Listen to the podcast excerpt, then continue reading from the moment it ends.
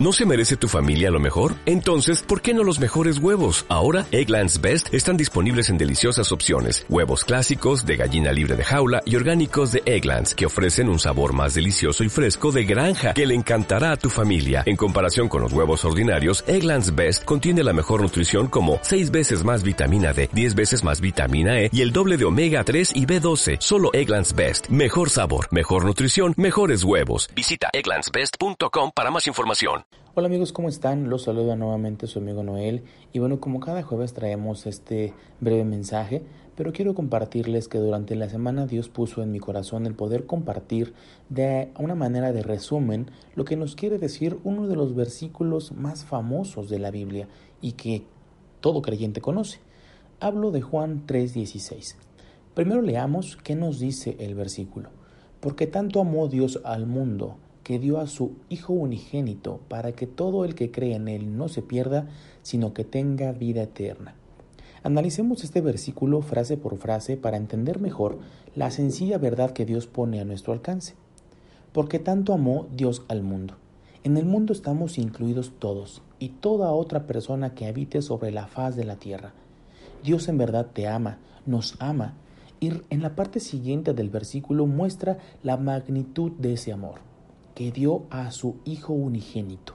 Dios te ama tanto que dio a su Hijo. Lo podemos ver en Romanos 5.8, que nos dice, mas Dios muestra su amor para con nosotros, en que siendo aún pecadores, Cristo murió por nosotros. Cuando Jesucristo, el Hijo de Dios, murió en la cruz, pagó la pena que merecía por nuestros pecados. Él llevó sobre sí todas nuestras cargas y murió una vez y para siempre. Al morir dijo, todo se ha cumplido. Podemos verlo en Juan 19:30, que nos dice lo siguiente. Cuando Jesús hubo tomado el vinagre, dijo, consumado es, y habiendo inclinado la cabeza, entregó el Espíritu. Lo que significa que Él había hecho definitivamente todo lo que hacía falta para que obtuviéramos la salvación. Como Hijo de Dios, Jesús es igual a Dios mismo. Es parte de lo que los teólogos denominan la Trinidad. Dios Padre, Dios Hijo y Dios Espíritu Santo. Sin embargo, y esto es lo sorprendente, aunque Jesús era igual a Dios Padre, podemos verlo en Juan 1 del 1 al 3, lo cual nos dice, en el principio era el verbo, y el verbo era con Dios, y el verbo era Dios. Este era en el principio con Dios. Todas las cosas por Él fueron hechas, y sin Él nada de lo que ha sido hecho fue hecho. También podemos verlo en Juan 10:30, que nos dice, yo y el Padre somos uno. Por su propia voluntad estuvo dispuesto a hacerse humano y morir por nosotros, morir por nuestros pecados. Filipenses 2, del 5 al 8, nos los, los comenta.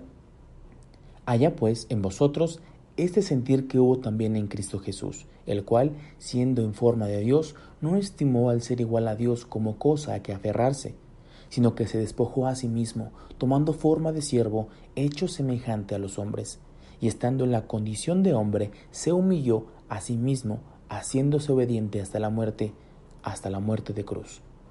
La siguiente frase nos dice, para que todo el que cree en Él no se pierda. Si creemos que Jesucristo es el Hijo de Dios y lo aceptamos como nuestro Salvador, no tendremos que pagar el castigo eterno por nuestros pecados, porque Jesús ya pagó por ellos. Esa pena la hizo cuando murió en la cruz. Ahora, sino que tenga vida eterna. En el lugar de muerte y separación eterna con Dios, tendremos vida eterna. La vida eterna es algo que creemos y la recibimos en el momento que creemos en Jesús, en el momento en el cual lo reconocemos como nuestro Señor y Salvador. Cuando entregamos nuestra vida en Él, cuando ponemos nuestra vida en sus manos. Ese es el instante que confiamos plenamente en Cristo. Ahora, este versículo nos da tres temas, por decirlo de esta manera. Uno, nuestros pecados son perdonados. Y también lo confirma Colosenses 1.14, que nos dice, en quien tenemos redención por su sangre, el perdón de pecados. Dos, pasamos a ser hijos de Dios. Lo podemos ver en Juan 1.12 mas a todos los que le recibieron, a los que creen en su nombre, les dio potestad de ser hechos hijos de Dios. Y el tercer punto, tenemos vida eterna. Y lo podemos ver en Juan 3:16. Amigo, solo basta una oración con fe y todo cambia.